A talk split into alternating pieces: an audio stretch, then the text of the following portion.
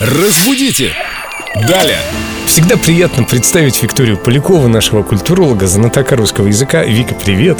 Вика, привет. Привет, ребят! Мы сегодня снова поговорим о лишних буквах. Но не в нашем алфавите, а в словах.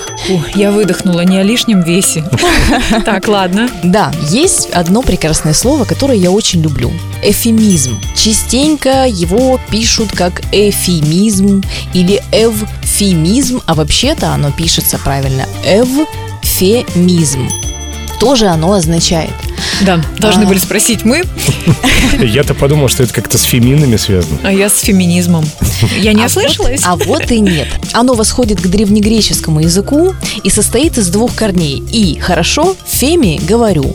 Соответственно, эфемизм можно перевести как благоречие. Если более простым языком, то какие-то моменты мы называем по-другому, так, такие вот э, витиеватыми какими-то выражениями, обозначаем что-то, что либо неприлично говорить, а, либо не совсем корректно. Ну вот, например, фраза «интересное положение». Понятное дело, о чем идет речь. Да. Или а, человека объективно толстого называют полным. Это тоже будет эфемизм, чтобы не оскорбить никого. Ну, не- это лакируем действительность, так сказать. а ну, можно и так сказать, как ты хорошо это обозначила. Да, совершенно верно. Поэтому ой, эфемизмы, мы пользуемся ими постоянно, ежедневно И и слывем тактичными людьми.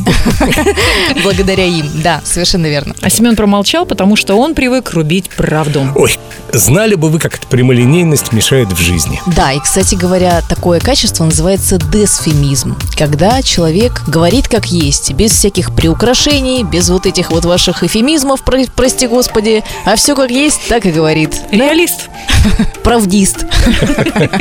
Значит, у нас в студии тут прекрасная теплая компания, фемистки и дес, как ты сказал, Десфемист. и один десфемист. Разбудите! Далее!